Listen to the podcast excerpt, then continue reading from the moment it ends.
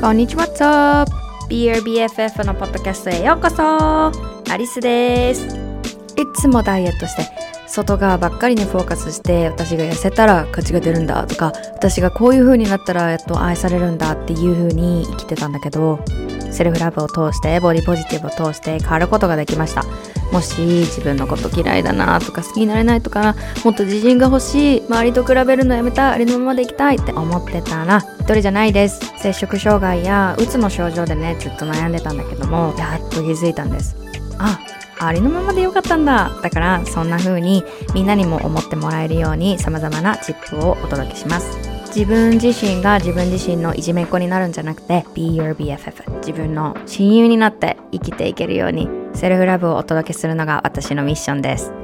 Because the most important relationship for you is the one you have with yourself Let's get into it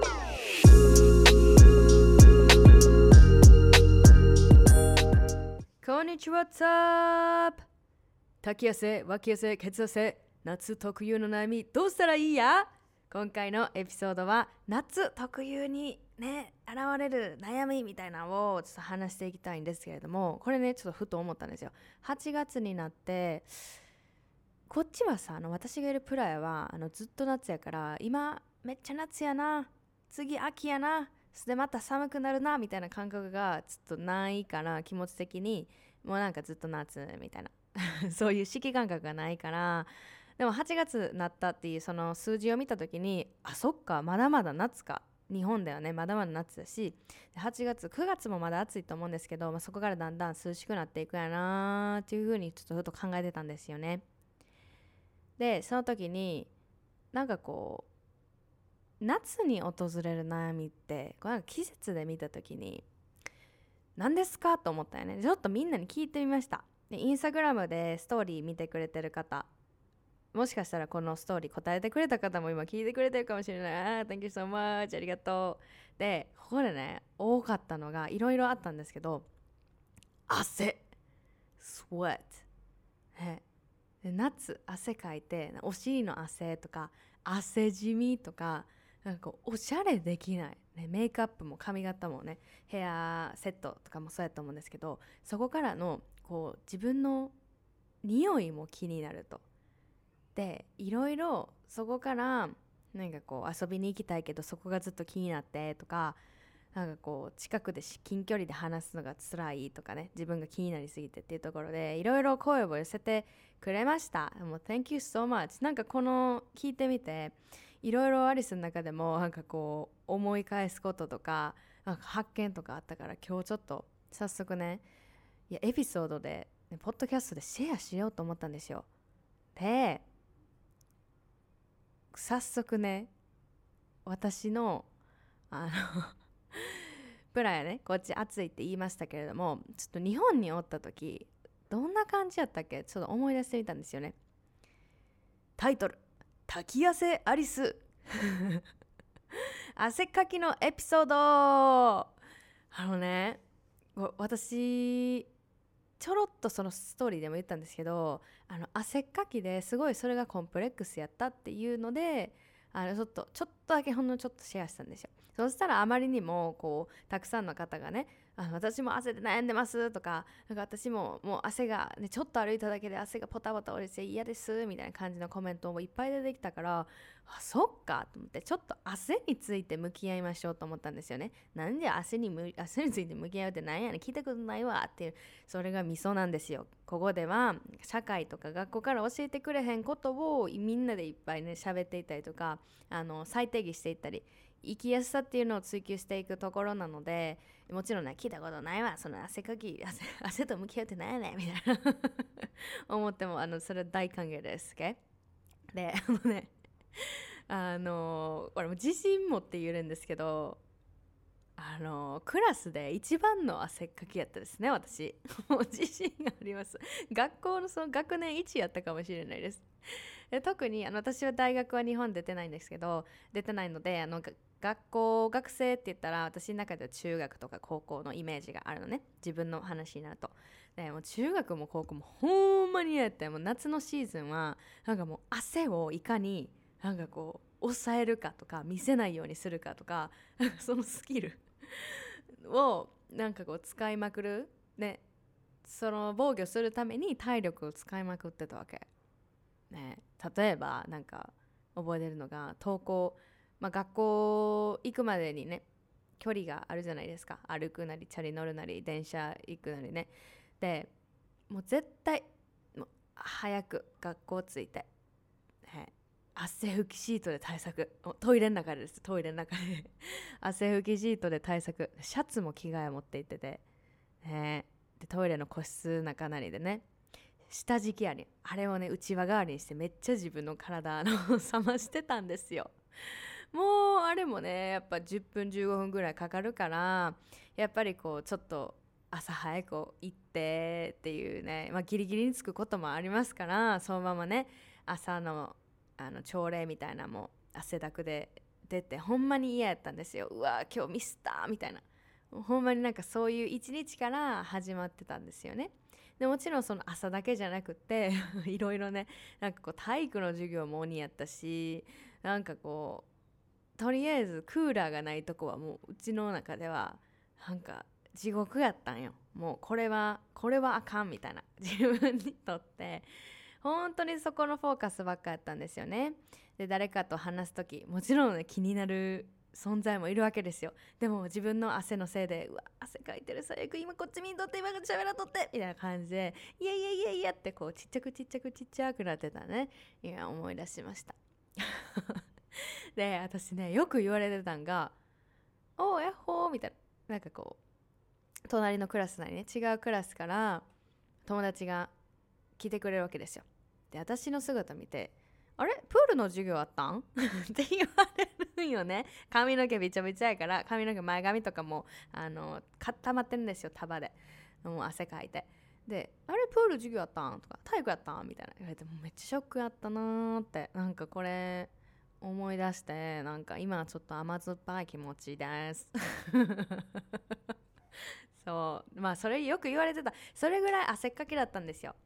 わかる？伝わりましたかね？伝わりましたかね？まあこれはボディシェーミングの部分にも入ってくるんですけどなんかこうデブは汗めっちゃかくよなみたいな。だからなんかだから汗っかきやねみたいなもうなんか兄弟とかに言われとったしなんかそれもすごい自分の中のコンプレックスで拡大していてそっかって。痩せたら汗っかきなくなるんやみたいなずっとそのマインドでぐるぐるぐるぐるそこもきっとねダイエットのその摂食障害だったりとか自分のボディイメージがすごくすごくこうネガティブな方に傾いていってたっていう原因も今ねすごいこの汗の話しててすごいつながる部分ではありますねはいアリスのこのエピソード滝滝汗アリス汗かきのエピソードを聞いてみて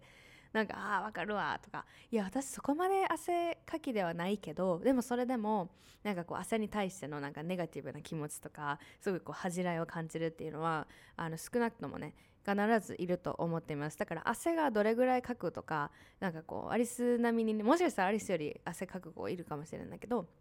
なんかそこで比べて私当てはまらないわじゃなくてどんなこう汗のかく量であろうとなんか自分自身がこう汗に対してなんかこうネガティブな印象とか持ってるんやったらぜひぜひこのね、あのー、エピソード聞いてほしいなっていうふうに思います。Okay?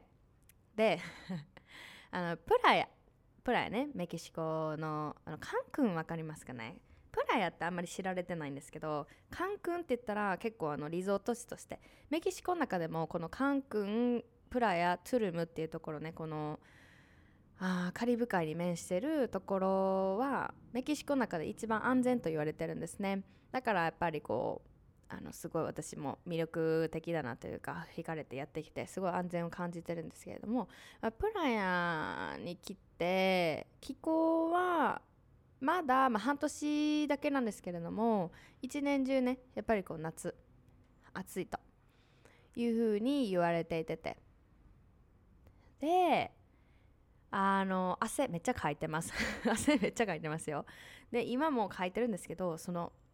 滝汗アリスの高校時代 中学時代の時のあの時の自分と比べたらなんかうわ汗めっちゃかくの悩みなんですみたいなところでは全くないなっていうのを気づきました、うん、もうなんか自分のなんかこう考えというかマインドからフェードアウトしていった感じ。っていうのもこのねセルフラブの旅を通して通じてなんかこうやっぱり自分の体と向き合うことが多くなったわけ。ボディボディパーシビティに出会ったりだったりとか、まあ、ボディラブね自分のボディをこう愛していくっていうこのプロセスでやっぱり体についてる脂肪やこう擦れた後ね股ずれとかもあるから擦れた後とか、まあ、黒ずみ、ね、シワシミ毛穴とかねいろいろあるわけじゃん。社会からこう抹消されるべきみたいなあるべきではないみたいな消すべきだみたいな感じ言われてきた体の部分とかも大切にこう少しずつね受け入れるようになってきたのね。まあ、もちろん時間がかかったけどこうボディーラブっていうのがどんどん体現できてきたわけ。でふとこのストーリーで質問してみてこうみんなが汗で悩んでるっていうのを知ってあれ？あんだけ大きな悩みやった滝汗ここ数年全く気にしてなかったっていうのを気づいてアリスはちょっと考えてたのね。なんでって。だってさっきも言ったけどはプラや常夏でめっちゃ暑いし汗めっちゃかくよ。みたいな、えー、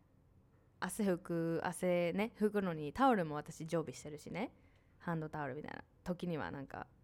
何？お手拭きタオルじゃないわ。ちょっと大きめのタオル持ったみたいな 汗ももうポッタポタなのね。でそこでなんか大きなことに一個気づいてこれが今日私がみんなに一番シェアしたかったこと。それが感情的な汗。絶対あるよね。そのなんかこう感情的な汗じゃね？え大きく関係してるんじゃない？みたいな。そのひらめきがそのストーリーでみんなのこう回答を見てる時に自分のこう振り向き振り振り返りをしてる時になひらめきみたいなのが降りてきたよね。だってさ汗の量変わってないというか汗っかきっていうこのあの汗がよく出るっていう私の体質っていう事実は変わってないんですよ。変わってないと思います。うん。汗いっぱいかくし。運動したら汗ポタポタすぐ出るし。ね。でこの何が違うかっていうと当時「やばい汗かいてる」とか「背中ねシミなってへんかな汗じみ」みたいな「おお汗一刻も早く止めな」あ「脇やばいかも」って考えれば考えるほど汗ブワーって出てくるんじゃない？え人前に出て「うわやばい今きなんか緊張してるのバレたら嫌」とか。汗出てるってくる緊張バレるみたいな。うわーって思って汗ブワーって出てくるんじゃない？ねでこの数年やっぱりこう自分のボディがやっぱりこう全て人間としての現象、ね、毛が生えてることもお腹が張ってる時もなんかこう皮膚が擦れたり汗じみができること。それに対して私人間だものって。人間でいることを邪魔する権利は社会にないからほっといてくれやっていう姿勢にシフトしてからあれ？汗に対してのストレスがほぼなくなってもちろんね気になる時もあるんやけどなんかその汗がどんどん吹き出すみたいな経験ってほぼしなくなったなって気づいたわけ。でそこで確信したわけよ。絶対その感情的や心理的に促進される汗のシステムが体にあるはずやっていうふうに思ったんですよね。でちょっとそこからなんかこういろいろあの調べてみたわけちょっとだけね。で英語でなんかこう心理的な汗についてみたいな感じで調査してたんですけどそこでやっぱりエモーショナルスウェデングっていうのが出てきたのね感情的な汗でここで出てきたのが日本語で言いますね。感情的な発汗。あそう。翻訳っぽい。感情的な発汗。感情的な発汗は無理や。感情的な発汗は、えー、恐怖ストレス痛み不安などの感情的な刺激に反応して起こります。全身にできますが特に手のひら足の裏脇の下おでこに特に目立ちます。熱発汗とは対照的に感情発汗は周囲の温度に関係なく発生します。聞きました？まだ続きますよ。感情的な発汗は人生の早い段階で始まります赤ちゃんは手のひらと足の裏に感情的な発汗を経験します感情への反応として脇の下の発汗は思春期前には起こりませんこのタイプの発汗反応は他の哺乳類動物犬ラットハイラックスなどにも見られます。このプロセスはストレスの多い状況下での闘争反応として進化しました。結果として生じるその発汗によりより効果的なクライミングとランニングのための表面グリップが向上します。すごい動物的ですよね。はい読み終わりました。これ聞きました？ね。あなんかこれ授業でさ学びそうじゃない？こういうなんか知識みたいな。そうなんですけど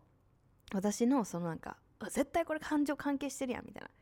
な。で緊張したら汗出るとか言うやん。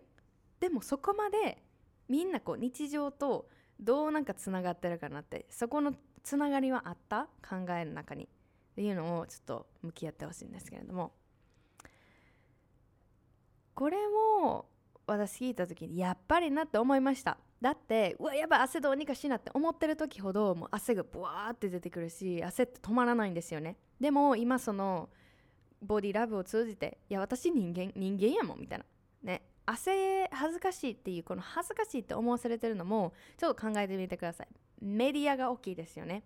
もちろんこの汗がポタポタでってなんかその汗に対しての何て言うのかなサニタリーってなんだろう。生理的なまあ綺麗にする。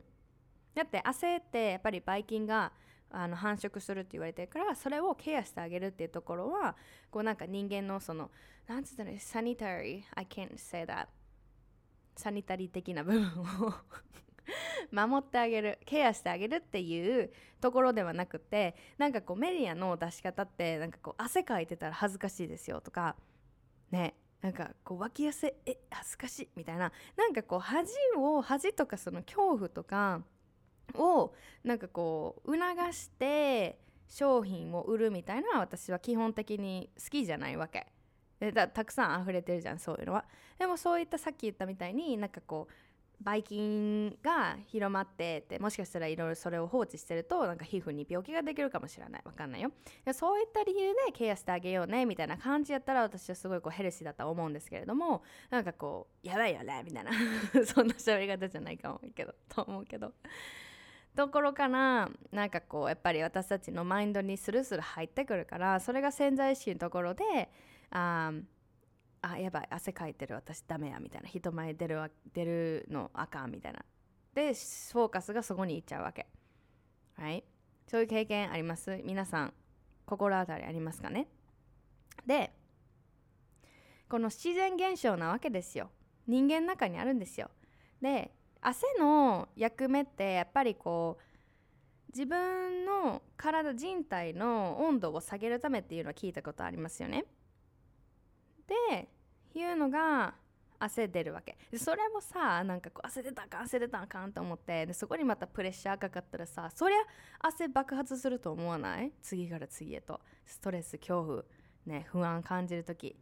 それをもうシステムがあるわけ体には。そこにやっぱりアプリシエーションありがとうって。なんか自分の体がなんか人間としてこう働いてくれてることありがとうじゃない？すごい思います。でこの自然現象に対して心理面からの汗との向き合いっていうのを私はね、あのー、話していきたいんですけどやっぱりこう人がどれぐらい汗かくはかくかっていうのはやっぱり遺伝やったり体質もあると思うからそれを変えようとかそれをなんか抑え込もうとするというところにフォーカスするのはめちゃくちゃ難しいことやしあの、それがね大抵はメディアから来ているっていうことを理解すること。Okay? ただなんかこうシンプルにいや私はこれくらい汗をかく人なんよね。でなんかよしもよしやしなくただニュートラルにこう先週のポッドキャストでシェアしたでしょ？自分のことをニュートラルに向き合ってあげてほしいの。で汗に対して私が特にね私があった。これは他の方にも当てはまることも含まれてるんじゃないかなと思うんですけど汗かいたらあかんとか汗は汗は恥ずかしいみたいな。で周りからも言われるわけ。同じ考えを持ってるから。汗かいめっちゃかいてるやんみたいな。なんか濡れてるでめっちゃみたいな。プール入ったみたいな。なんかちょっとバカにされるような感じでたりとか。で私もそこでなんかこう自虐じゃないけどいやもうビチフィッシャーやろみたいな。プール入っても気づかんわみたいな感じのところでやってたけど今さどのようにシフト交換したかっていうと汗かいたらあかんみたいなところから人間やねんから汗かいたら当たり前やろっていうところだったりとか汗は恥ずかしいみたいなもう暑いから当たり前やろみたいな感じとか。汗かいてるの恥ずかしいねみたいな感じのなんかこう言葉が飛んできたらいや私人間やもん。みたいなぐらいのところにフォーカスしていったわけ。だって私人間やもん。これ聞いてるあなたも人間でしょ？エイリアンが聞いてるのかな？あのこれエイリアン語分かったらあのメールください。いやでも日本日本その傾向あるよねやっぱこう。汗あかんみたいな。いや汗かくもんやって。でね結局はその保険かなんか生物学か分からんけど何かの授業で学んだと思うけど学生の時に。人間には神経があって臓器があって脳があって筋肉とか皮膚があってね。毛も理由があって汗も理由があってな。それをなんかこう恥ずかしいみたいなダメやっていうなんかこう一曲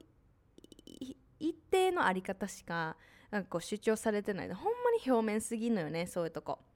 いやこれは社会に対して私の批判ですよ。表面すぎる。え人間の体すごいんよ。何何億年もかけて宇宙が作っている爆発を繰り返して地球がね。地球に生物が生まれてそっから。人間が何どんぐらい時間かけてやってきたの？今日の私たちがおるわけ。この体って奇跡なわけですよ。ね。でも人間の体すごいここにもっと目を向けられるとどんどんこの自己需要自分に対してのアクセプタンスが高まるしやっぱりこう自分と社会からの声を切り分けて自分とのね心地よさっていうのを育むことができていくと思うね。でとは言ってきましたが、まあ、社会的には気にしたい部分ももちろんあるだろうだからあるだろうだからあるだろうからなんかこう匂いとか汗の量が気になるのであれば工夫だってできるだろうし。ね。なんかそこでそのそこに異常に執着していた過去のねアリスがおったからこそその苦しさっていうの分かる？で今のなんかこの解放された汗かく量同じなんやけどその心理面からも向き合いはできるよっていうところが私のシェアだったんですけれどもやっぱりこう自分自身がね納得するバランスをとっていってほしいなって思います。そんななんか苦しませなくていいんだよって、ね、学生の時のアリスに言ってあげたいなって思うしこれ汗でバカにしてくる人おったら「お前が詳しいわ!」っていうメンタリティが欲しかったなって思います。全部真に受け取ったからん？汗はあかんのや。せっかきの私あかんのやって思ったんだけど汗当たり前やろって。私人間じゃ。そのことすべこべ言うたらお前がおかしいわっていうメンタリティね。持ってあげてもいいんじゃないかなって。あ誰かが傷つける誰かを傷つけるっていう意思じゃないけれどもなんかこう私だって汗かく権利あるし私だってなんかこう自分のなんか体を愛してあげる権利だってあるしっていうところを強く持っていきたいなというふうに思います。今回のエピソードいかがだったでしょうか？なんか汗との向き合いね。あのー、もちろん夏だけでなくってなんかこうさっきもシェアしたんですけれどもこの感情的な発汗っていうのはあんまり外側の温度にかかわらずやっぱりこう心境的に出てくることが多いからっていう風に出てたんですけどなんかちょっと緊張してすごく汗が出てくる。みたいな。とかも全然恥をかかなくていいです。一つ一つの感情だってなんかこうちょっと恥ずかしいなって思っている感情だってそれも全然 OK で一個一個ね一歩一歩少しずつ向き合っていてあげたらいいんじゃないかなっていうふうに思っています。はい。じゃあなんか今日は汗というところだったんですけれどもまたあのみんなのね悩みを反映しながらポッドキャストや YouTube、Instagram もお話ししていきたいなというふうに思っております。聞いてくれてありがとう。レビュー残してくれた方本当にありがとうございます。見ま見ました。見てます見てます。ぜひぜひなんかうわこここんなポッドキャストやで。ってなんかねあのレビューってあのまだこのポッドキャスト聞いたことない人にとってすごく役に立つんですよね。このポッドキャストってどういう感じなのかなっていうのをやっぱり聞いてくれてる側があの口コミだったり評価で入れてくれることによってあこういうポッドキャストなんだっていう風にねあのすごく分かりやすくてまたその self love mind が地球に広まっていくきっかけ皆さんが作ってくれると思うのでぜひぜひレビューを残していただけると幸いです。では Thank you so much for tuning in. Talk to you next time. Bye.